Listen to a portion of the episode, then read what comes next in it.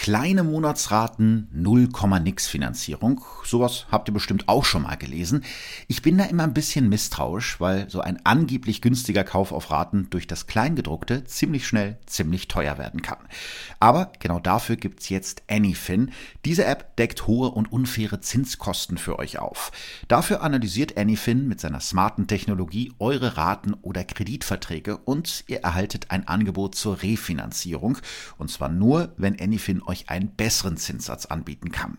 Mit der Anyfin-App ist diese Anfrage komplett unverbindlich und kostenlos. Ihr fotografiert ganz einfach die Dokumente, schickt sie rüber und Anyfin macht euch garantiert nur dann ein Angebot, wenn das wirklich günstiger für euch ist. Ihr könnt die App jetzt herunterladen und ausprobieren. Mit dem Rabattcode Verbrechen von nebenan 20 werden euch von eurem refinanzierten Kredit 20 Euro abgezogen. Also testet das gerne mal aus. Den Link und die Infos packe ich euch nochmal in die Show. Shownotes.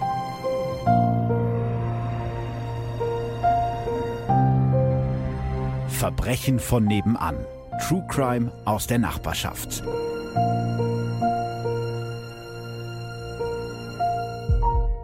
Hallo und herzlich willkommen äh, zu Verbrechen von nebenan, äh, Folge Nummer 13. Uh, Alex hat aufgepasst. Jo. Es geht wieder los äh, nach der gefühlt jahrelangen Sommerpause. Zumindest äh, hat sich das für manche von euch so angefühlt, wenn ich mir so die Mails angucke. Äh, geht's weiter? Wir haben ähm, das natürlich überhaupt nicht genossen. Also Sommer, Biergarten, Was man halt so macht. Oh. Schrecklich, schrecklich, schrecklich. Es hat überhaupt gar keinen Spaß gemacht und deswegen haben wir gedacht, wir machen jetzt einfach weiter, weil ohne Podcast ist ja irgendwie auch nichts, ne? Ja. Wir haben ja auch Irgendwas sonst, hat gefehlt. ja, wir haben also einfach auch sonst keine Hobbys, wenn wir ganz ehrlich sind. Nee. Ne? Also und sonst immer nur zu Hause. deswegen. Und sechs Wochen zu Hause hat jetzt auch irgendwie gereicht. Irgendwann fängt man dann an, seine Freunde und seine Eltern zu schlagen und das kann man auch einfach. Ne? Hm. Nein, ganz im Ernst, wir freuen uns natürlich sehr, dass ihr uns so ein bisschen vermisst habt. Wir euch natürlich auch. Aber es war auch mal ganz gut, zwischendurch ein bisschen Zeit zu haben, ein paar neue Fälle vorzubereiten, ein bisschen zu recherchieren. Und wir brauchen ja auch erstmal wieder einen neuen Sponsor. Also danke an der Stelle, dass wir weitermachen können. Zumindest für die nächsten zwölf Folgen. Und dann schauen wir mal weiter. Aber wie gesagt, auf zwölf Folgen könnt ihr euch jetzt erstmal freuen. Wollen wir loslegen? Ja, sehr gerne.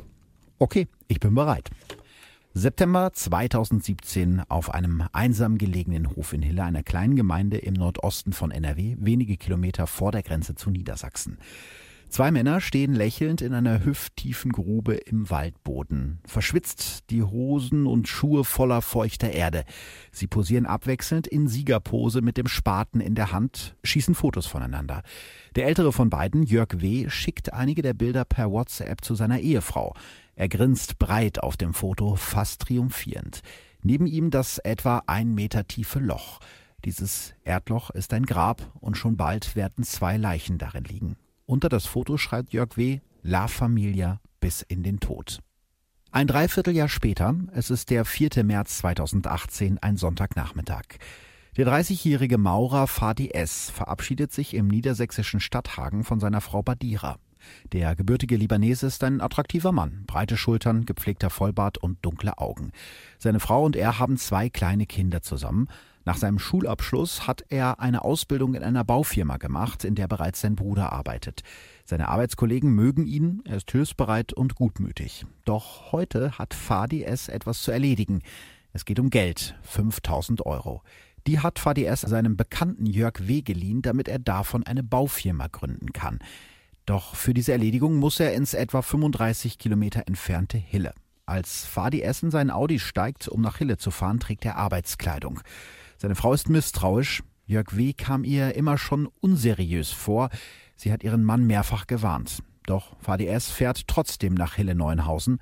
Seine Frau wird ihn nie wiedersehen. Als ihr Mann nicht zurückkommt und sie ihn nicht auf dem Handy erreichen kann, geht die Frau noch am Abend zur Polizei in Stadthagen und meldet ihren Mann als vermisst. Doch die Polizisten scheinen die 24-jährige Frau nicht richtig ernst zu nehmen, so wird sie es später vor Gericht erzählen. Also nimmt die libanesische Großfamilie von Fadi S. die Sache selbst in die Hand. Sie machen Druck bei der Polizei, nach dem Familienvater zu suchen. Ist es nicht eigentlich so, dass man eine Vermisstenanzeige erst nach 24 Stunden aufnehmen kann?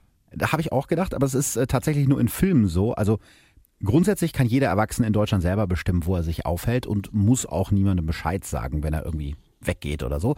Es kommt also immer ein bisschen auf die Umstände des Verschwindens an.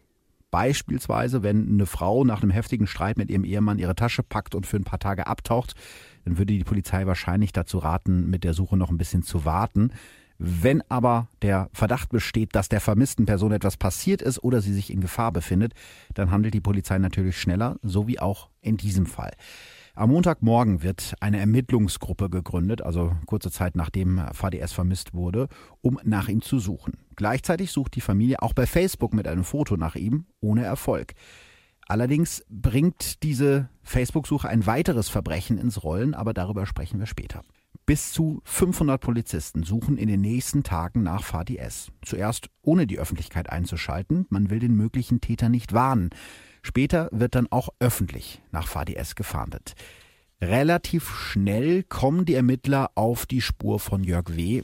Ist ja irgendwie auch logisch, weil ne, das war ja der, zu dem er wollte und wahrscheinlich dann ja, auch genau. der Letzte, der ihn lebend gesehen haben müsste. Schon am Donnerstag suchen sie in Hille nach Fadi S, finden aber keine Spur. Noch. Am nächsten Morgen, dem 9. März, ist das Wetter trüb und regnerisch. Die beiden Bauernhöfe in Hille-Neuenbaum liegen ruhig da, eigentlich wie immer. Wären da nicht die vielen Männer in den weißen Overalls der Spurensicherung? Die Ermittler durchsuchen den Hof und die angrenzenden Gebäude. In der Scheune finden die Beamten den weißen Audi von VDS. Jetzt kommen Leichenspürhunde zum Einsatz und die werden schnell fündig. In dem leerstehenden Gehöft direkt neben der Scheune finden die Ermittler die Leiche von VDS. Seine Leiche liegt unter Paletten begraben in einer alten Pferdebox. Um seinen Kopf ist eine Plastiktüte gewickelt. Eigentlich hatte auf diesem Hof der 71-jährige Rentner Gerhard F. gelebt, aber den hat seit fast einem Jahr niemand mehr gesehen. Keine 50 Meter entfernt liegt der Hof von Jörg Volker W. und auch der ist spurlos verschwunden. Schon vier Tage vorher hatte seine Frau Doris ihren Mann bei der Polizei als vermisst gemeldet. Er sei in das Familienauto, einen silbernen Mercedes-Kombi gestiegen, weggefahren und ist seitdem verschwunden. Eine Leiche und zwei verschwundene Männer auf einem Hof. Die Ermittler sind sich sicher, hier muss etwas Schreckliches passiert sein. Als die Familie von Fadi S. erfährt, dass der Familienvater tot ist, eskaliert die Situation. Sie machen den Ermittlern schwere Vorwürfe, weil sie glauben, dass die Polizei nicht genug nach Fadi S. gesucht hat. Die Polizeiwache von Stadthagen muss daraufhin von Kollegen aus Minden gesichert werden. Währenddessen sind sich die Ermittler sicher, dass es einen Zusammenhang zwischen dem Mord an Fadi S. und dem Verschwinden von Jörg W. geben muss. Sie entscheiden sich, öffentlich nach dem Mann zu fahnden. Was wissen wir über Jörg W.? Wir fangen vielleicht mal mit der Beschreibung an. Jörg W. ist ein Hühne, zwei Meter groß, 90 Kilo schwer. Die Haare auf dem kantigen Schädel hat er abrasiert. Er trägt einen grauen Bart. Auf einem Foto lehnt er lächelnd an seinem grauen Mercedes-Kombi gelehnt. Er trägt eine ja, Partysonnenbrille. Auf den Gläsern steht Rotzevoll. In der linken Hand hält Jörg W. eine Bierflasche, in der rechten Hand eine Pistole. Jörg Volker W. wird 1966 in Duisburg geboren. Nach seinem Hauptschulabschluss macht er eine Ausbildung als Dreher bei ThyssenKrupp. Danach absolviert er bis Ende April 1989 einen anderthalbjährigen Wehrdienst bei der Luftwaffe in Geilenkirchen an der niederländischen Grenze. Nach seinem Grundwehrdienst bleibt er als Zeitsoldat bei der Bundeswehr, wird aber schnell wieder zurückgestuft, weil er mehrmals unerlaubt den Dienst schwänzt. 1990 tritt Jörg W. der Fremdenlegion bei. Von dieser Zeit schwärmt er heute noch, vor allem wenn er betrunken ist. Laut seinen Erzählungen war er Fallschirmspringer und hat im Irakkrieg Einrichtungen feindlicher Truppen zerstört. Außerdem prahlt Jörg W. im Freundeskreis von seinen Verbindungen zu den Rockergangs Bandidos und Hells Angels. Sogar auf der Hochzeit von Hannovers Hells Angels Chef Frank Hanebut soll er eingeladen gewesen sein.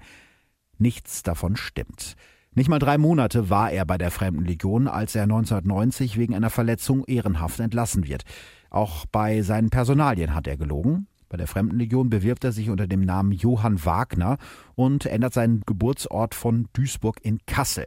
In der kurzen Zeit dort, also in der Fremdenlegion, hat er nicht mal eine Ausbildung absolviert. Er wird bei der Fremdenlegion als Interessierter gelistet. Im Ausland war er nie. Ist auch eine interessante Parallele zu einem Fall, den mhm. wir schon mal Habe ich hatten. auch eben drüber nachgedacht, ja. Ja? Dieter zur Wem, mhm. der auch bei der Fremdenlegion Ich sag's war. jetzt nicht, wie er heißt, weil es wäre wahrscheinlich wieder falsch. Naja, also wenn ihr die Outtakes gehört habt, Alex hat ein bisschen Probleme mit der Aussprache von Dieter, Dieter zur Weme. Sehr gut, sehr gut. Du hast in der Mm. Sommerpause geübt. Ja, ich habe ein bisschen geübt. Ja, es ist tatsächlich so, man hat manchmal das Gefühl, die Fremdenlegion ist so ein bisschen das Auffangbecken für Mhm. so Personen, die nicht so richtig wissen, wohin mit ihrem Leben. Auf der anderen Seite, wenn du dich dafür zwangsverpflichtest, irgendwie mit dem Militär ins Ausland zu gehen, da irgendwie gefährliche Einsätze zu machen, dann hast du wahrscheinlich auch nicht so viel zu verlieren. Wahrscheinlich, ja. Oder man sagt halt, man sucht den Nervenkitzel und geht gerade deshalb zu der Fremdenlegion, die eben in so Krisengebieten arbeitet. Ja, das scheint bei Jörg W. auch so gewesen zu sein. Zumindest erzählt das ja nachher so, als wäre das die tollste Zeit in seinem Leben gewesen, auch äh, wenn die nur drei Monate gedauert hat. Auch sonst hält es Jörg W. nie besonders lange in einem Job. Von 1982 bis 2017, das wird später im Gerichtsprozess deutlich, arbeitet er für mehr als 30 verschiedene Unternehmen. Nie hält er es irgendwo länger aus als ein paar Monate. In seinen Bewerbungen klingt das alles ganz anders. Da schreibt Jörg W., dass er fünf volle Jahre bei der Fremdenlegion gewesen ist. Außerdem will er jeweils mehrere Jahre als Bauleiter, als Qualitätsprüfer oder als Maurer bei einer Firma in Hille gearbeitet haben. Ja, wie wir gerade schon gehört haben, nichts davon stimmt natürlich. Nein, die Firma in Hille sagt zum Beispiel, dass Jörg W. dort nicht jahrelang als Maurer, sondern nur so ein paar Monate als Bauhelfer gearbeitet hat. 2012 entscheiden sich Jörg W. und seine Frau Doris, die rund zehn Jahre älter ist als er, die Großstadt Duisburg zu verlassen. Doris ist gelernte Krankenschwester und hat schon immer davon geträumt, einen eigenen Pferdehof zu haben. Kranke und alte Pferde vor dem Abdecker zu retten, ist ihr Lebenstraum. Auf dem heruntergewirtschafteten Bauernhof in Hille halten die beiden dann auch zahlreiche Tiere, Schweine, Pferde und Ponys. Die beiden versuchen sich in der Pferdezucht. Zwischendurch gibt Doris W. einigen Kindern Longierstunden, um sich so ein wenig Geld dazu zu verdienen. Richtig professionell ist der Unterricht aber nicht. Auf dem Hof gibt es nicht mal eine Reithalle. 14 Pferde und Ponys stehen auf der Koppel des Hofes. Hinter vorgehaltener Hand beklagen sich einige Nachbarn aus dem reitbegeisterten Hille, dass Jörg W. und seine Frau die Pferde nicht artgerecht halten. Jörg W. selber gilt im Ort als freundlich und hilfsbereit. Wenn Not am Mann ist, wechselt er auch mal bei der Pommesbude eine kaputte Glühbirne. Zwischenzeitlich arbeitet er in einem Metallbetrieb im Ort, der auch Gartendienste anbietet. Nach wenigen Monaten verliert er diesen Job aber wieder, weil immer weniger Aufträge reinkommen. Ein älterer Mann aus dem Ort ist immer noch schockiert und sagt, ich hätte dem Jörg niemals so etwas zugetraut. Er hat immer gearbeitet als Maurer oder an der Tankstelle. Aber Jörg W. hat auch eine dunkle Seite. Die Ermittler finden in seinem Haus einen kleinen Altar mit Bildern von Adolf Hitler, Utensilien aus dem Zweiten Weltkrieg und Dutzende Gewehre, Messer und scharfe Handgranaten. Auf dem Dachboden steckt in einem Balken ein blutverschmiertes Messer wie eine Trophäe. Jetzt sucht also die Polizei aus ganz Deutschland nach Jörg W. und seinem silbernen Mercedes-Kombi. Nur 90 Minuten nachdem die Fahndung öffentlich wird, entdeckt ein Zeuge den gesuchten Wagen im bayerischen Wintersportort Reit im Winkel an der österreichischen Grenze, fast 800 Kilometer von Hille entfernt. Schnell finden die Ermittler heraus, dass Jörg W. in einem nahegelegenen Hotel abgestiegen ist. Sie wissen, dass der Mann gefährlich ist, also fordern sie ein Spezialeinsatzkommando an. Am Samstag, den 10. März 2018 um 19.15 Uhr wird Jörg W. festgenommen. Ein Richter des Amtsgerichts Traunstein erlässt gegen ihn einen Haftbefehl wegen Mordes. Er kommt in Untersuchungshaft. Und in der Zwischenzeit kommen die Ermittler schon dem nächsten Mord auf die Spur. Genau, ich habe ja schon erzählt, dass der Besitzer des Hofes, auf den die Ermittler die Leiche von Fadi S. gefunden haben, dass der Besitzer dieses Hofes seit mehr als einem Jahr nicht mehr gesehen wurde. Die große Frage ist also, wo steckt Gerd F. und warum hat den Rentner niemand vermisst? Was hast du über Gerd F. herausfinden können? Ein bisschen was. Gerd F. ist 71 Jahre alt. Nachbarn beschreiben ihn als Eigenbrötler. Seine Frau ist vor einigen Jahren gestorben, sein Stiefsohn schon lange ausgezogen. Seitdem sein geliebter Schäferhund tot ist, lebt er alleine auf seinem Bauernhof an einer kleinen Landstraße in Hille. Nur seine Katzen sind jeden Tag bei ihm. Früher hat er in einem Betonwerk gearbeitet, aber jetzt ist er schon seit Jahren in Rente. Mittlerweile hat er zu nichts und niemandem mehr Kontakt. Nur ab und zu sieht man Gerd F. mit seiner roten Honda ins Dorf fahren, um sich Alkohol zu besorgen. Wenn man den beim Einkaufen im Dorf traf, hat er nicht mehr gesprochen, wenn man ihn nach der Uhrzeit fragte, erzählt später ein ehemaliger Arbeitskollege von ihm. Aber einem Mann vertraut Gerd F., seinem Nachbarn Jörg W., der mit seiner Frau und seiner Pflegetochter auf dem Nachbarhof nur 50 Meter entfernt wohnt. Jörg W. ist sehr hilfsbereit Gerd F. gegenüber, unterstützt den Rentner auch bei Bankgeschäften. Vor gut einem Jahr hat Gerd F. ihm eine Kontovollmacht eingeräumt. 1250 Euro Rente bekommt Gerd F. im Monat. Das Geld wird sein Todesurteil. Im März 2017 wird Gerd F. zum letzten Mal lebend gesehen, als er eine neue Zulassung für sein Mofa beantragt. Danach verschwindet der 71-Jährige spurlos. Den Menschen in Hille fällt zwar auf, dass der Rentner nicht mehr ins Dorf kommt, um sich neuen Alkohol zu besorgen, aber so richtig wundert das keinen. Eine Angehörige erzählt im Westfalenblatt später, ich versuchte seit Monaten Gerhard auf seinem Handy zu erreichen, aber er geht nicht ran. Im Ort wird erzählt, er macht eine Entziehungskur in Bayern, aber das wüssten wir doch. Was sie zu diesem Zeitpunkt noch nicht weiß, die Geschichte mit der Entziehungskur hat sich Jörg W. ausgedacht. Auch nachdem Gerd F. verschwunden ist, taucht sein Nachbar Jörg W. immer wieder auf dessen Hof auf, renoviert dort sogar Räume. Später kommt heraus, dass der Rentner ihn als Erben für seinen Hof eingesetzt hat. Zu Bekannten soll Jörg W. über seinen Nachbarn gesagt haben, wenn der alte Mann nicht mehr da ist, dann wird das hier noch größer. Zur Not gieße ich ihn in Beton. Ab dem 12. März, also zwei Tage nach der Festnahme von Jörg W. in Bayern, sucht die Polizei jetzt auch ganz offiziell nach dem verschwundenen Nachbarn Gerd F. Einen Tag später durchsuchen sie den Hof des Rentners mit Leichenspürhunden ein weiteres Mal. In der Scheune, in der die Leiche von Fadi S. lag, finden sie einen großen Kühlschrank und einen Hammer. Doch der Kühlschrank ist leer, allerdings ist der Hammer eine wichtige Spur. Noch am selben Tag gesteht Jörg W. bei einer Befragung in Untersuchungshaft, Fadi S. nach einem Streit mit diesem Hammer erschlagen zu haben. Einen vermissten Fall haben die Ermittler also so gut wie geklärt. Aber was ist mit dem Verschwinden von Gerd F.? Nach ihm wird weiter mit Hochdruck gesucht. Selbst die Jauchegrube und der Brunnenschacht auf seinem Hof werden leer gepumpt. Doch der Rentner bleibt verschwunden. Weil die Ermittler den falschen Hof durchsuchen. Genau. Ein Tag später am Mittwoch, den 14. März, setzen die Ermittler ihre Suche fort und durchkämen dieses Mal auch den Hof von Jörg W. Dabei fahren sie ziemlich groß auf. Zwei Hundertschaften durchsuchen den Hof, die Scheunen, den Garten und einen angrenzenden Wald. Das THW rückt mit einem Bagger an. Hinter alten Rasenmähern, einem blauen Holzboot, Pferdekutschen und einer Gartenhütte schlägt der Leichenspürhund dann Alarm. Einen Meter unter der Erde finden die Ermittler eine Leiche und es soll nicht die letzte an diesem Abend bleiben. Mittlerweile ist es dunkel geworden. Scheinwerfer werfen weißes Licht auf das kleine Wäldchen hinter den Pferdeställen. Nur wenige Zentimeter tiefer stoßen die Polizisten wieder auf Knochen. Eine dritte Leiche. Ist Jörg W. ein Serienmörder? Und wer ist der Tote? Genau da haben die Ermittler schnell einen Verdacht. Richtig. In der Zwischenzeit haben die Ermittler herausgefunden, dass auf dem Hof von Jörg W. neben ihm, seiner Frau Doris und seiner Pflegetochter noch eine vierte Person lebte, die seit einiger Zeit ebenfalls spurlos verschwunden ist, der 64-jährige landwirtschaftliche Helfer Jochen K. Kommt man da nicht als erstes drauf, wenn man quasi ihn als Verdächtigen hat, dass man da alle weiteren Fälle, die es vielleicht gibt, mit untersucht? Oder eigentlich checkt man ja auch so eine Person. Ja. Doch das irgendwie auch Ja. äh, ad acta gelegt. Naja, also Jochen K. war offiziell nie als vermisst gemeldet, deswegen Okay. taucht er nirgendwo auf. Und er war, glaube ich, auch nicht wohnorttechnisch bei denen gemeldet. Hm, okay. Hm. Ähm, Komme ich gleich zu. Vielleicht erzähl mir erstmal ein bisschen was über Jochen K. Genau, was hast du über ihn herausgefunden? Eine Seele von Mensch sei Jochen K. gewesen. So hat ihn eine Frau beschrieben, die 20 Jahre lang mit ihm gearbeitet hat. So Menschen wie Jochen K. gibt's heute eigentlich kaum noch. Zeit seines Lebens arbeitet er als landwirtschaftlicher Helfer. Knecht nannte man das früher. 20 Jahre lang arbeitet er auf einem Hof im Mindener Wald bei Petershagen im Kreis Minden-Lübbecke. Jochen K. schläft in einem Wohnwagen auf dem Hof, hat nicht mal eine Krankenversicherung. 2014 wird ihm wegen einer Krankheit ein Finger amputiert. Die Ärzte raten ihm, vom Wohnwagen in ein richtiges Haus zu ziehen. Und das tut Jochen K. Zuerst wohnt er kurz auf dem Hof des späteren Mordopfers Gerd F. Von dort aus schaut er immer wieder zum Nachbarhof von Jörg W. und seiner Frau Doris. Seine Schwester sagt er damals, da will ich hin. Sein Wunsch geht in Erfüllung. Es soll sein Todesurteil werden.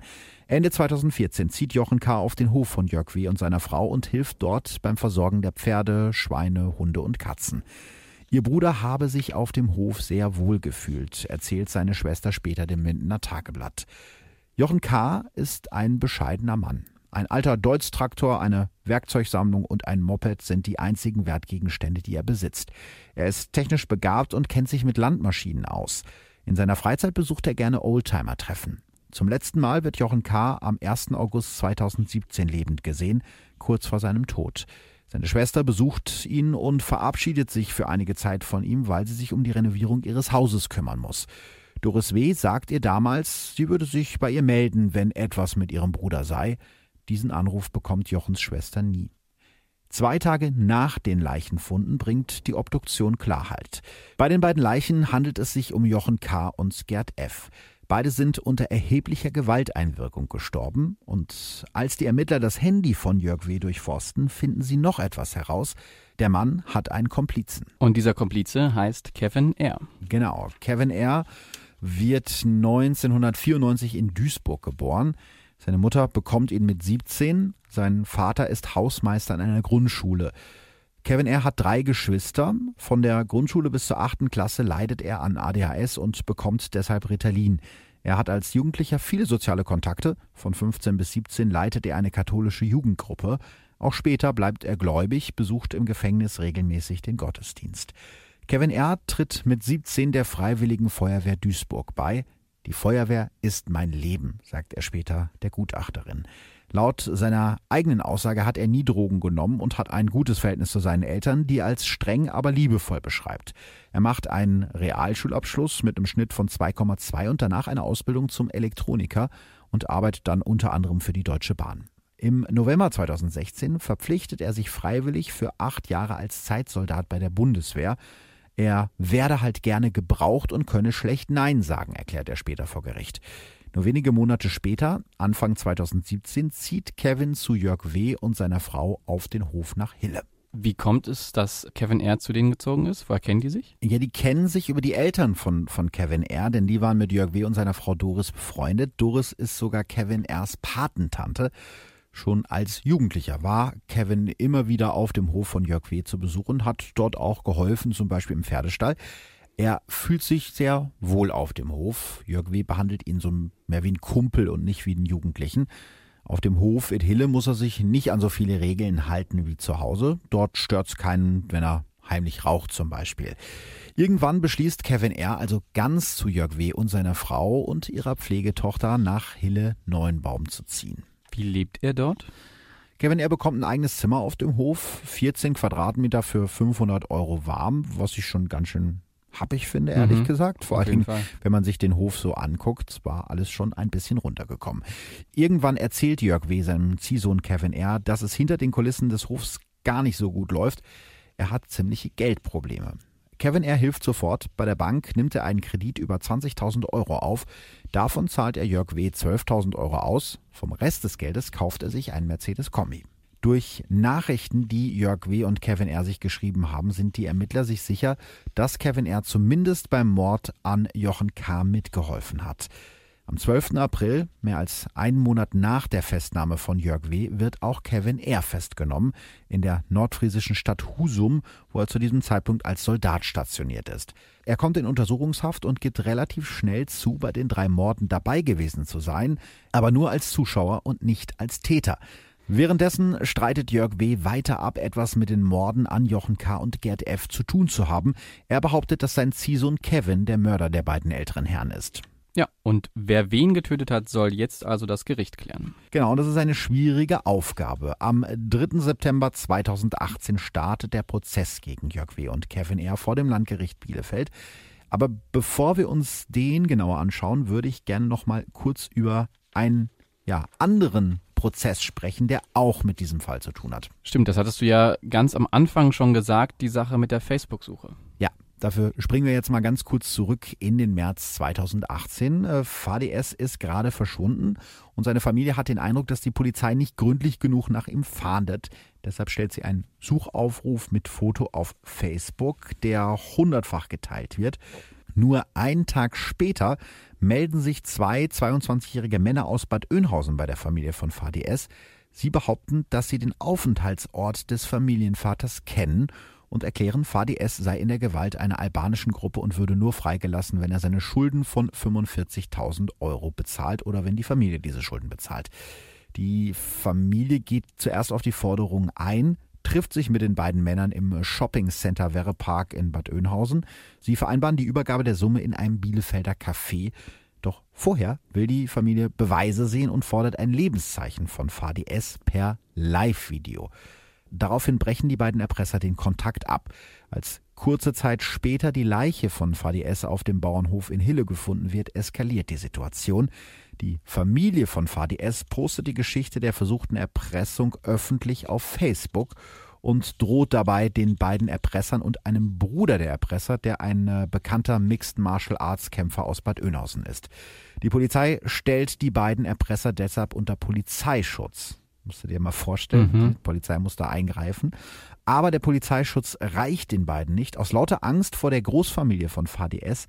setzen sich die beiden Erpresser in den Libanon ab.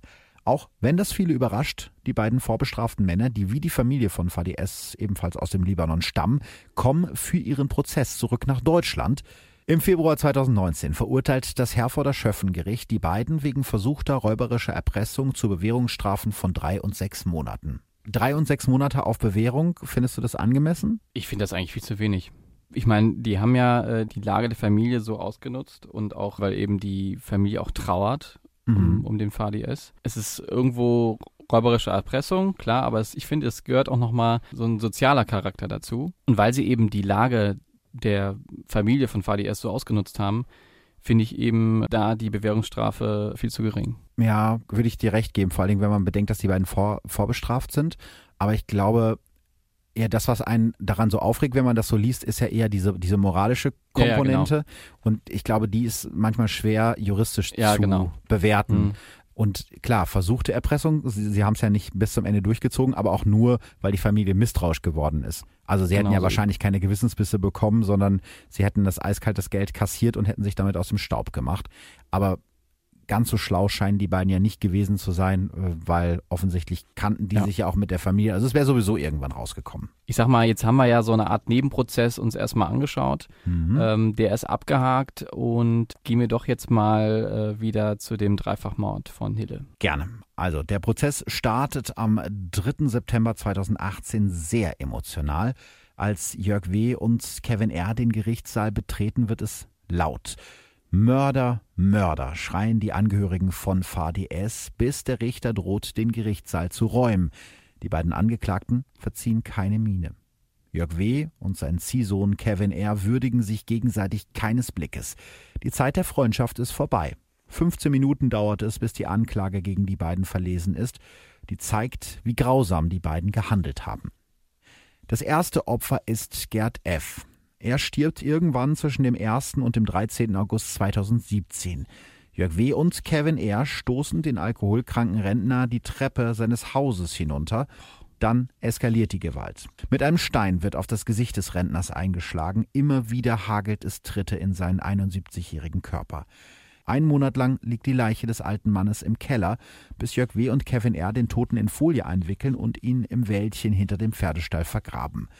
Das nächste Opfer, Jochen K., stirbt nur kurze Zeit später bei einem gemütlichen Grillabend im Gartenhaus. Während der Hilfsarbeiter nichts ahnt, schleicht sich Jörg W. an den 64-Jährigen heran und schlägt ihm von hinten den Schädel ein. Kevin R. tritt immer wieder auf den am Boden liegenden Mann ein. Gemeinsam schleppen die beiden Jochen K. aus dem Gartenhäuschen. Draußen sticht Jörg W. Jochen K. viermal mit dem Messer in den Rücken. Anschließend schmeißen die beiden die Leiche von Jochen K. in einen Sickerschacht. Erst nach zwei Wochen holen sie den Toten aus dem Schacht, wickeln auch ihn in Plastikfolie und begraben ihn zusammen mit der Leiche von Gerd F. in einem kleinen Wäldchen hinter den Pferdeställen. Es ist die nachts, in der die beiden auf dem Grab ihrer beiden Opfer für Fotos posieren, die sie später per WhatsApp verschicken. Also erstmal finde ich das total ekelhaft. Einerseits, wie lange die Leichen bei denen noch gelegen haben. Mhm. Die müssen ja schon total verwest gewesen sein und gestungen haben. Das muss ein höllischer Gestank gewesen sein. Andererseits aber auch, wie sie die beiden zugerichtet haben. Mit was einer unnützen Gewalt irgendwie. Also ich glaube, da reicht auch äh, ein oder zwei Messerstiche statt vier Messerstiche und dann nochmal treten und dann nochmal mit dem Stein irgendwie ins Gesicht. Auf jeden Fall eine krasse Sache. Ja, vor allen Dingen, wenn man sich überlegt, dass es ja in, in dem Sinne kein persönliches Motiv gibt. Wir haben ja schon mal zum Beispiel in der Folge Doppelmord im Stadtpark über dieses Phänomen des Übertötens, also des Overkills gesprochen, dass wenn übermäßig viel Gewalt angewandt wird, also mehr Gewalt als nötig wäre, um einen Menschen zu töten, dass das genau. normalerweise dafür spricht, dass es da um persönliche Gründe, also persönliche Motive bei der Tat ging. Das ist ja in diesem Fall nicht so gewesen. Mhm. Da ging es einfach um die reine Habgier. Die haben die beiden umgebracht, weil sie an deren Geld wollten. Nun kann man allerdings auch so argumentieren, dass die beiden ja zumindest zu diesem Zeitpunkt noch nicht so viel Erfahrung im Töten von Menschen hatten. Das stimmt. Ähm, Jörg W. hat das zwar einmal behauptet, aber diese Behauptungen wurden ja nie wirklich nachgewiesen. Also wahrscheinlich hatte er vorher noch nie einen Menschen getötet und wollte dann einfach nur Ja, sicher gehen, sicher, ne? dass der Mhm. wirklich tot ist. Aber kommen wir zurück zum Motiv, weil das ist das, was du gerade schon angesprochen hast, was einen umso fassungsloser macht, dass es da im Prinzip um so wenig ging. Bei Get F war es ja so, dass Jörg W. die Rente des, des alten Mannes einfach weiter kassiert hat, während der schon längst tot auf seinem Hof lag. 1250 Euro im Monat. Das ist sozusagen das, wofür er den getötet hat. Für Muss mal überlegen. 1250 Euro im Monat. Das ist. Also ich wüsste jetzt nicht, ob es ähm, nachvollziehbarer wäre, wenn man jetzt jemanden für 500.000 Euro im Monat umbringen könnte, aber ich glaube ein bisschen vielleicht schon, weil es eigentlich echt nicht viel Geld ist, für das da jemand sein, sein Leben lassen musste. Ja, er hat ja auch noch insofern davon profitiert, dass äh, Kevin R. dann in, in das Haus von Get F ziehen sollte für 500 Euro Miete im Monat. Eine horrende Miete, finde ich. Naja, er hat vorher 500 Euro für ein Zimmer bezahlt, also ist ja dann 500 Euro für ein Haus schon in Anführungsstrichen Okay. Verbesserung. Ja, bei Jochen K. ging es auch ums Geld. Aus dem Zimmer des Hilfsarbeiters stiehlt Jörg W. nach dem Mord 3200 Euro Bargeld. Auch das ist was, was einen so fassungslos macht, weil das ja ein ganz armer Mann war. Das waren wahrscheinlich die ganzen Ersparnisse Mhm. von seinem Leben. Und von diesen 3200 Euro gibt er 200 Euro weiter an Kevin R. und kassiert dann halt weiter Sozialleistungen für Jochen K., obwohl der schon längst tot ist. 580 Euro im Monat sind das, die da auf das Konto von Jörg W. fließen. In der Zeit, wo alle denken, dass die beiden alten Herren noch leben. Aber was ist mit dem Mord an Fadi S? Ja, das ist eine ähnliche Geschichte. Da ging es auch um Geld. Ich habe ja am Anfang schon erzählt, dass Jörg W. VDS eine ganze Menge Geld geschuldet hat. Insgesamt sollte VDS so 35.000 Euro in Raten überweisen. Mit dem Geld wollten er, Jörg W. und Kevin R. eine Baufirma eröffnen, die alte Häuser sanieren und dann mit Gewinn weiterverkaufen sollte. Ein Teil des Geldes, rund 5000 Euro, hatte VDS schon überwiesen, ohne dass irgendwas passiert wäre. Also die Frage ist, ob Jörg W. jemals vorhatte, diese Firma wirklich zu gründen. Deshalb ähm, beschließt dann VDS am 4. März 2018, Jörg W. zur Rede zu stellen und ja, hat damit im Prinzip sein Todesurteil unterschrieben. Jörg W. lockt ihn unter einem Vorwand in die Scheune und erschlägt ihn mit einem Hammer. Gemeinsam mit Kevin R. schleppt er VDS in eine Pferdebox und schlägt dort weiter auf ihn ein, bis VDS tot ist. Dann ziehen sie der Leiche eine gelbe Mülltüte über den Kopf und verstecken sie unter Stroh und Paletten, wo sie dann auch liegen bleibt. Und damit haben sie einen Fehler gemacht. Denn Fadi S. wird im Gegensatz zu Jochen K. und Gerd F. vermisst. Genau, das ist so schrecklich das auch klingt, der Unterschied. Denn ohne den Tod von VDS wären die beiden anderen Morde vielleicht nie aufgeklärt worden. Jörg W. wird also wegen dreifachen Mordes angeklagt im Prozess. Insgesamt äh, hat er sich 15.600 Euro an Bargeld, Renten und Sozialleistungen unter den Nagel gerissen. Kevin R. bekommt davon ja, 200 Euro und eine Wohnung im Haus von Gerd F. Ihm wird Mord, Totschlag und versuchter Mord vorgeworfen. Allerdings erzählen die beiden immer was anderes, wie es denn dann am Ende vorgefallen ist. Mhm. Ähm, immer soll es der andere gewesen sein. Ja, das, das macht den Prozess irgendwie auch so schwierig, weil es gibt ja keine Zeugen außer den beiden und die Opfer sind tot und, und können nicht mehr reden. Das, was äh, zum Beispiel Jörg W. seiner Gutachterin erzählt, ist irgendwie völlig wirr. VDS habe einen Anschlag in Deutschland geplant, deshalb habe er ihn niedergeschlagen. Also Jörg W. ist immer noch ein Held in seinen Augen. Ähm, deshalb sei er auch selbst in Gefahr. Ein Attentäter wolle ihn noch im Gerichtssaal töten.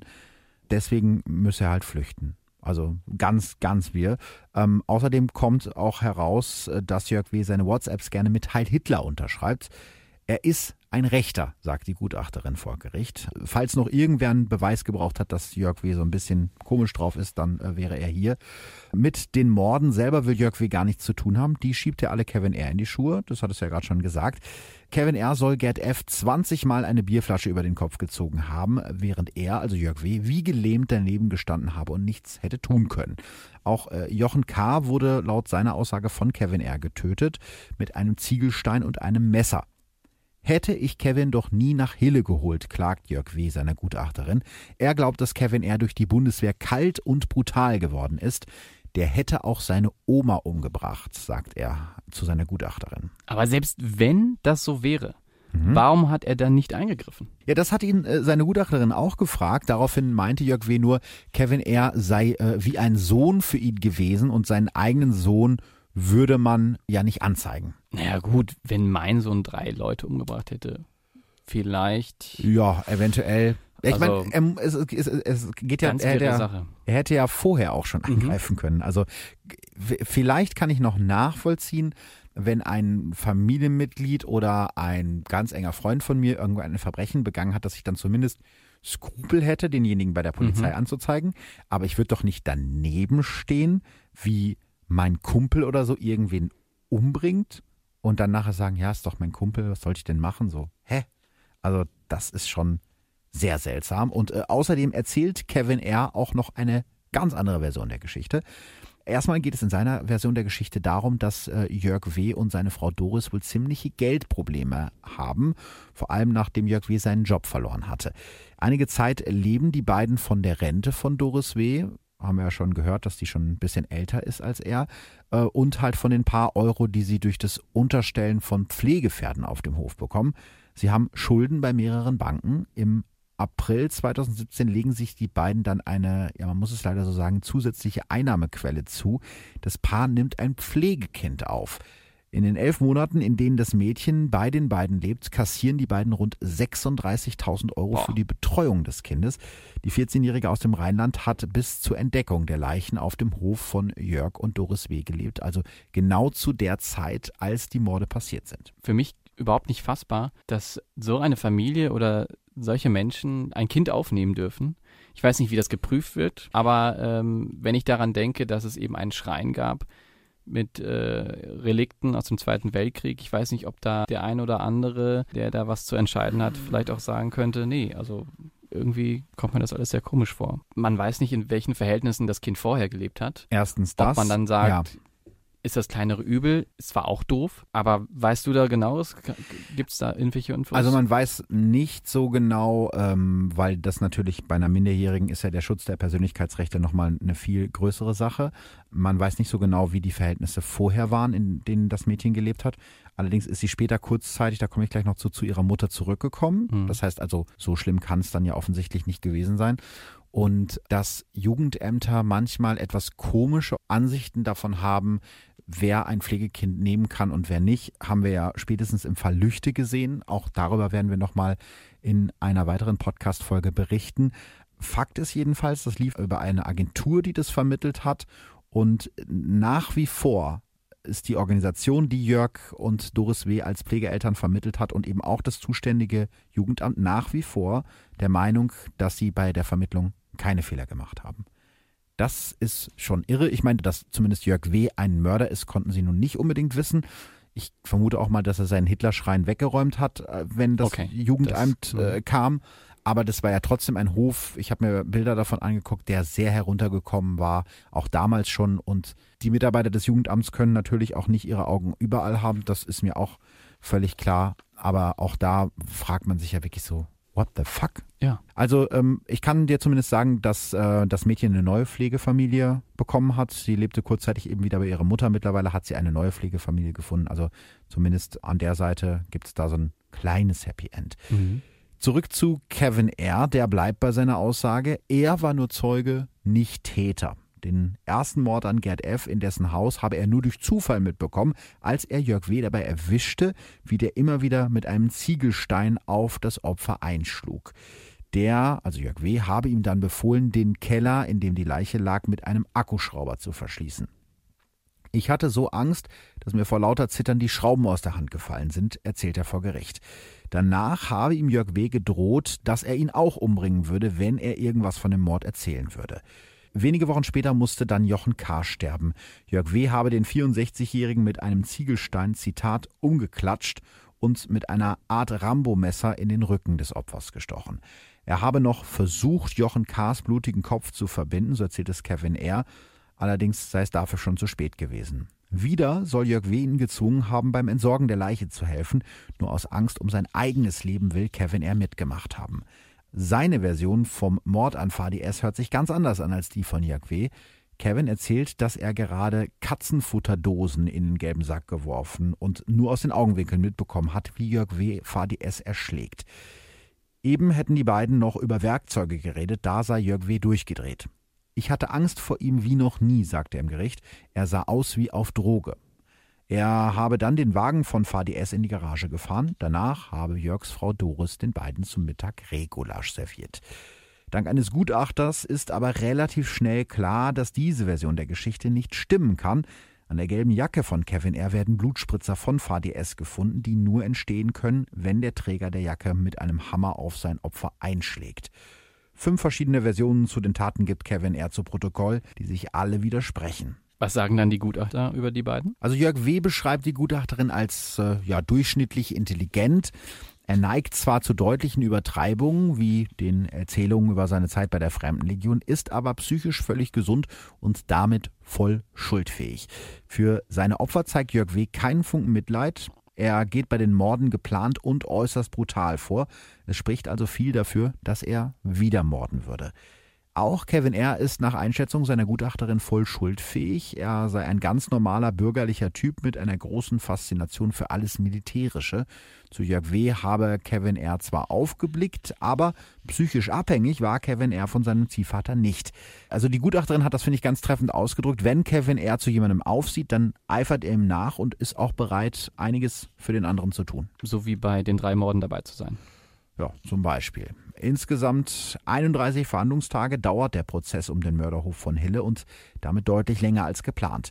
Ganz am Ende sagen die beiden Angeklagten aber dann doch noch persönlich etwas, statt nur von ihren Verteidigern Erklärungen vorlesen zu lassen. Jörg W. bleibt auch an dieser Stelle völlig kalt und emotionslos.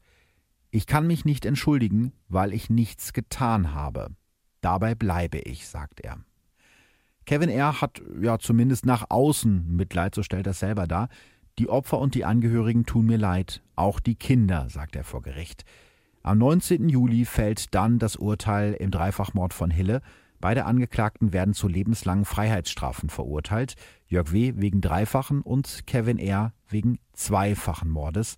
Bei beiden wird eine besondere Schwere der Schuld festgestellt, was bedeutet, dass sie nach 15 Jahren Haft nicht auf Bewährung hoffen dürfen, sondern höchstwahrscheinlich mindestens 25 Jahre oder auch länger im Gefängnis bleiben. Bei Jörg W. ordnet das Bielefelder Landgericht außerdem Sicherungsverwahrung an. Er wird also wahrscheinlich nie wieder in Freiheit leben. Das Gericht ist sich sicher, dass die beiden die drei Morde gemeinsam begangen haben, weil Jörg W. sich bereichern wollte. Und damit wären wir bei dem Mordmerkmal Habgier. Ja, wir haben ja schon mal über die Mordmerkmale gesprochen, nicht über alle, über einige, immer wenn es halt sozusagen zum Fall passte. Und in dem Fall ist es eben Habgier. Es ist relativ deutlich. Der einzige Grund, warum Jochen K. und Gerd F. sterben mussten, war, weil äh, Jörg W. ihr Geld, ihre Sozialleistung oder im Fall von Gerd F. seinen Hof haben wollte. Damit ist Jörg W. innerhalb, und das finde ich auch ganz krass, innerhalb weniger Monate zu einem Gewohnheitsmörder geworden, wie es in der Urteilsbegründung heißt, weil das ging ja dann relativ schnell. Ne? Er hat mhm. einen umgebracht, zwei Wochen später den nächsten und wenige Monate später dann wieder einen. Das ist schon eine sehr krasse Entwicklung, wenn du überlegst, so ein Mord ist ja eigentlich auch ein sehr einschneidendes Erlebnis, mhm. auch für den Täter. Ja, klar. Das Gericht geht also auch deshalb davon aus, dass Jörg W. jederzeit wieder morden würde, wenn er wieder in finanzielle Schwierigkeiten kommt. Deshalb eben auch die Sicherungsverwahrung, die halt die Öffentlichkeit vor solchen Tätern schützen soll. Da sind ja im Prinzip zwei Persönlichkeiten zusammengekommen, die sich beide gerne so ein bisschen größer machen, als sie sind. Eigentlich, das war so mein äh, Eindruck. Jörg W. mit seiner angeblichen Zeit bei der Fremdenlegion, die es ja irgendwie nie gegeben hat, und seinen Rockerkontakten, die es wahrscheinlich auch nie gab, und dann eben Kevin R., dem es auch immer sehr wichtig ist, nach außen einen guten Eindruck zu machen. Richter Georg Zimmermann sagt in der Urteilsbegründung, zwei Schwache haben sich gegenseitig in der Pose des starken und gefährlichen Machers bestärkt und waren bereit, zur Lösung von Problemen über Leichen zu gehen. Nach der Urteilsverkündung sind die rund 80 Zuschauer im Gericht ganz still, nur vereinzeltes Flüstern ist zu hören. Einige der Angehörigen können ihre Tränen kaum zurückhalten. Und ich habe äh, dank der Kollegen von Radio Westfalica noch zwei Töne von der Urteilsbegründung. Die würde ich jetzt euch gerne kurz mal vorspielen. Zum einen ist da Renate K., das ist die Schwester des ermordeten Hilfsarbeiters Jochen K., die sich ja dann noch von ihm verabschiedet hat, aber nicht wusste, dass sie ihn niemals wieder sieht. Das hat sie nach der Urteilsverkündung gesagt. Es ist ja irgendwie auch eine Erleichterung, dass der Prozess, der so zäh und sich hinzog, dass er endlich vorbei ist. Mir ging es ja im Prinzip nur darum, dass es am letzten Lebenstag weiß, wie der verlaufen ist. Ja, Erleichterung, weil sie jetzt weiß, was aus ihrem Bruder mhm. geworden ist. Ne? Ich finde auch, ähm, dass sie sehr gefasst wirkt. Ne? Also ja. ich hätte jetzt, glaube ich, emotionaler reagiert. Auch, auch dieser ganzen Tortur äh, durch den ganzen Fall, der ja sehr sich hingezogen hat, dadurch, dass die äh, Aussagen immer wieder falsch waren oder dass sie sich widersprochen haben. Ich habe äh, einige Interviews auch mit ihr gesehen. Zum einen war das jetzt natürlich am Ende des Prozesses. Das heißt, sie hatte schon länger mhm. Zeit, ähm, damit abzuschließen sich genau ne? damit abzuschließen.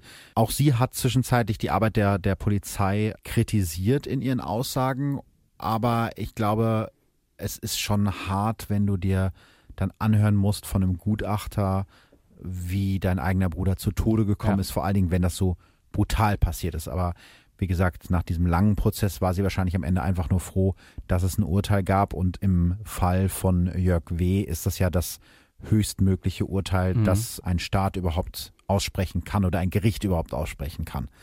Hören wir nochmal in ein anderes Statement rein, und zwar von Samir Omayrat. Das ist der Anwalt der Nebenklage, also der hat die Familie von VDS vor Gericht vertreten. Fadi musste für relativ kleines Geld sterben, ohne Sinn und Verstand. Die Familie steht jetzt da, die Witwe steht jetzt da, die Kinder stehen da, ohne ihren Vater.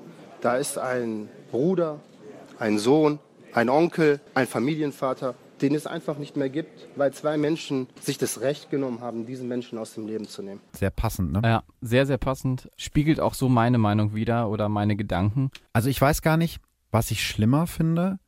Zum einen, der Anwalt hat es ja sehr gut beschrieben, ne? Da ist ein Vater, der weg ist, ein Ehemann, der weg ist, ein Onkel, ein, ein Cousin, ein Freund, ein Bruder. Das ist natürlich unglaublich schrecklich. Das heißt, ganz viele Menschen vermissen den. Das ist natürlich schrecklich. Aber dann sind da auf der anderen Seite zwei Menschen, die mehr oder weniger von gar keinem vermisst werden, mhm. wo gar nicht auffällt, dass die ein Jahr oder so verschwunden sind. Das finde ich auch ganz das schrecklich. Das ist eigentlich noch viel schlimmer, ne? Wenn man von niemandem vermisst wird oder ja. dass niemandem auffällt, dass du eben nicht mehr da bist. Ich meine, manche Menschen suchen sich das vielleicht auch so aus, hm. so zu leben, dass man eben zurückgezogen lebt. Aber manche Menschen, da ist es vielleicht auch einfach zwangsweise so gewesen, dass die die letzten sind, die eben noch vielleicht von der Familie noch da sind oder ja auch vor allem bei alten Menschen, die dann eben ja, also vielleicht auch nicht mehr so kontaktfreudig sind in den alten Gerd Tagen. F. zum Beispiel, ja? ja, der der halt sagt so, der sich von allen so zurückgezogen hat, der ganz offensichtlich auch ein Alkoholproblem hat, der mit niemandem im Ort mehr was zu tun hat und der einzige Mensch, dem er vertraut, ist der Mensch, der ihn später umbringt. Mhm sein Nachbar. Ganz tragisch. Ja, ganz, ganz, ganz schlimme Geschichte irgendwie auf, auf vielen Ebenen. Und auch wenn man sich eben klar macht, für was für Nichtigkeiten die eigentlich gestorben sind. Da ging es jetzt nicht wie zum Beispiel ähm, bei dem Fall Doppelmord aus dem Stadtpark. Ich will das nicht relativieren, aber da ging es ja um ein Erbe, was irgendwie im Millionenbereich lag oder so, wenn das das Motiv ist. Wir wissen es ja bis heute nicht ganz genau das kann ich zumindest noch mehr nachvollziehen, als jemanden umzubringen wegen 3000 Euro, die er sich sein ganzes Leben lang zusammengespart hat und in irgendeiner Schatulle in seinem Zimmer liegen hat. Also wie kalt musst du sein, dass so eine Nichtigkeit reicht als Grund, um jemanden umzubringen? Hm. Wir wissen natürlich auch nicht ganz, wie äh, oder in welcher Lage Jörg W. Äh, eben war, wie viel Schulden er wirklich hatte und äh, wie verzweifelt er vielleicht auch war, dass er eben zu dieser Tat dann äh, gegriffen hat oder dass das eben die Lösung für seine Lebenslage war. Offensichtlich war er sehr verzweifelt, denn die Schulden haben natürlich gedrückt, das, das ist klar. Aber diesen, diesen Schritt zu gehen, diesen Schalter von 0 auf 100 umzulegen, mhm. keine Ahnung, ich weiß jetzt nicht, wenn ich jetzt Geldprobleme hätte und wüsste die gar nicht zu lösen, vielleicht probiere ich erstmal zu klauen bevor ich jemanden umbringe. Mhm. Verstehst du, was ich meine? Ja, das kleinere also, Übel irgendwie, ne? In Anführungsstrichen das kleinere Übel. Ich will jetzt nicht zum Diebstahl aufrufen. Nein. Aber ich finde es schon krass, da äh, so einfach zu sagen, okay, äh, ich habe Geldprobleme, ich bringe einen um. Ja, bei dem Urteil, ähm, ihr habt ja eben schon gehört, ist es ein relativ aktueller Fall. Das Urteil ist erst vor wenigen Monaten gefallen. Ähm, trotzdem wird es bei dem Urteil nicht bleiben. Sowohl die Verteidiger von Jörg W. als auch die von Kevin R. haben angekündigt, gegen das Urteil Revision einzulegen. Das heißt, da kann durchaus nochmal was passieren. Und ganz aufgeklärt ist der Fall ja nicht, weil beide jeweils behaupten, der jeweils andere wäre es genau, gewesen. Genau. Äh, da stellt sich mir auch die Frage, was ist aus Doris, der Frau von Jörg W. geworden? Ich meine, ich könnte mir vorstellen, dass sie vielleicht auch das ein oder andere mitbekommen hat in der Zeit, wo die Morde passiert sind. So würde ich es jedenfalls ja. denken. Wir können jetzt natürlich nichts behaupten, was wir nicht beweisen können. Eben. Aber wenn auf meinem Hof, auf dem ich lebe, mhm. drei Menschen umgebracht und versteckt, schrägstrich verscharrt werden, bilde ich mir schon ein, dass ich das wahrscheinlich mitbekommen mhm. würde. Die Ermittler sind sich eigentlich auch relativ sicher, dass Doris W. zumindest äh, teilweise von den Morden gewusst hat. Dafür spricht ja zum Beispiel, dass Jörg W. ihr damals die Bilder vom Ausheben der Gräber mhm, für Jochen genau. K. und Gerd F. geschickt hat. Allerdings konnte eben äh, Doris nichts nachgewiesen werden und äh, vor Gericht hat sie von ihrem Aussageverweigerungsrecht Gebrauch gemacht und kein Wort gesagt. Sie hat Hille mittlerweile verlassen und lebt an einem unbekannten Ort. Was ist mit dem Mörderhof von Hille passiert? Ja, das ist auch eine ganz verrückte Geschichte. Der wurde an einen Osteuropäer verkauft, der sich nach eigener Aussage darauf spezialisiert hat, heruntergekommene Häuser zu sanieren und mit Gewinn weiterzuverkaufen. Zwischenzeitlich hat der Mann das Haus bei eBay Kleinanzeigen zum Verkauf angeboten. Man konnte sich da den Text und die Bilder angucken. Da hieß es dann, großes Haus mit 120 Quadratmetern Wohnfläche und zwei Hektar Land für Pferde- und Tierliebhaber, 149.000 Euro Verhandlungsbasis. Er hatte, glaube ich, aber unterschätzt, dass das Haus relativ schnell von Leuten erkannt wird als mhm. Mörderhof von Hille. Denke ich und äh, nachdem dann irgendwie die ganze deutsche Presse bei ihm angerufen hat, weil er die Nummer natürlich mit angegeben hatte, hat er das Angebot. Sollte man nicht tun. Sollte, ja gut, wenn man Immobilien verkaufen will, schon, aber er hat, glaube ich, unterschätzt, wie bekannt der Hof mittlerweile ist und er hat das Angebot dann nach zwei Tagen wieder rausgenommen. Das heißt, noch ist der Hof nicht verkauft. Er wird es natürlich weiter versuchen. Die Frage ist natürlich auch, ähm, ja, würdest du auf so einem Hof einziehen? Nein, würde ich nicht. Nicht auf dem Hof, weil der ist wirklich sehr heruntergekommen, wenn man sich die Bilder anguckt. Stell dir jetzt also vor, du kriegst einen, einen du guckst dir eine Wohnung an, die ist mega schön und ist auch relativ günstig. Du wunderst dich sogar, hm, warum ist sie überhaupt so günstig? Und äh, dann findest du raus, weil das irgendwer erzählt, ja, die ist deswegen so günstig, weil da ein Mann vor ein paar Monaten seine Frau umgebracht hat, als Beispiel. Würdest du einziehen wollen? So, mein erster Gedanke wäre nein. Ich mhm. würde da nicht einziehen äh, jetzt so von meinem Gefühl her. Aber die Frage ist halt, passiert das auch so? Würde der Vermieter einem das so sagen? Nee, garantiert nicht. Ne? Eben. Und deswegen muss er ja glaube ich auch nicht, dass es vielleicht mal irgendwann so den Fall geben würde. Ja, aber wenn du jetzt da schon eingezogen bist und hast das dann erfahren, wäre das dann so ein Grund, wo du sagst, da ziehe ich aus? Ich glaube nicht. Ich weiß ich es gar nicht so genau.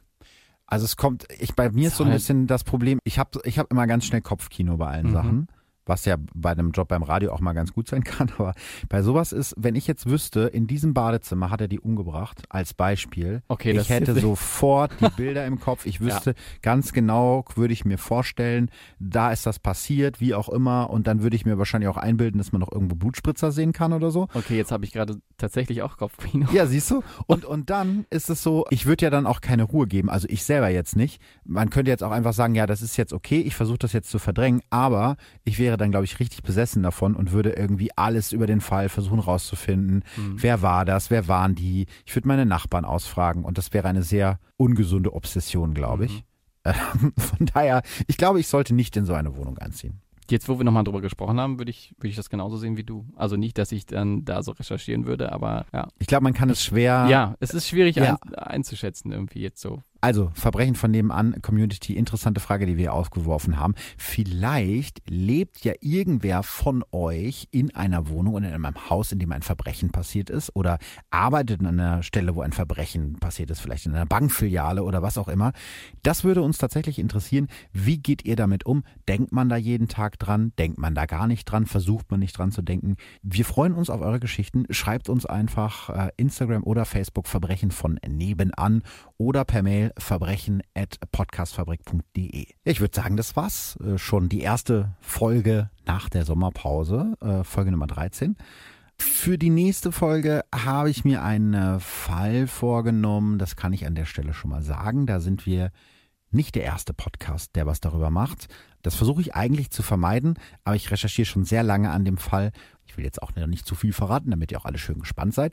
Und deshalb habe ich gedacht, ich mache es trotzdem auch deswegen, weil ich glaube, dass wir das noch ein bisschen besser aufarbeiten können. Also, wir hören uns in zwei Wochen wieder bei der nächsten Folge von Verbrechen von nebenan. Bis dahin, äh, vielen Dank und äh, schreibt uns weiter. Genau, wir vielen, vielen Dank. Wir freuen uns darüber. Wir freuen uns auf eure Kommentare und Nachrichten. Und Nachrichten, genau. Und nicht vergessen, schreibt uns gerne Bewertungen bei Apple Podcast und bei iTunes und vor allem, egal wo ihr uns hört, abonniert diesen Podcast. Also, auf Wiederhören. Tschüss. Tschüss. Verbrechen von nebenan. True Crime aus der Nachbarschaft. Mehr Infos und Fotos zu unseren Fällen findet ihr auf unserer Facebook- und unserer Instagram-Seite.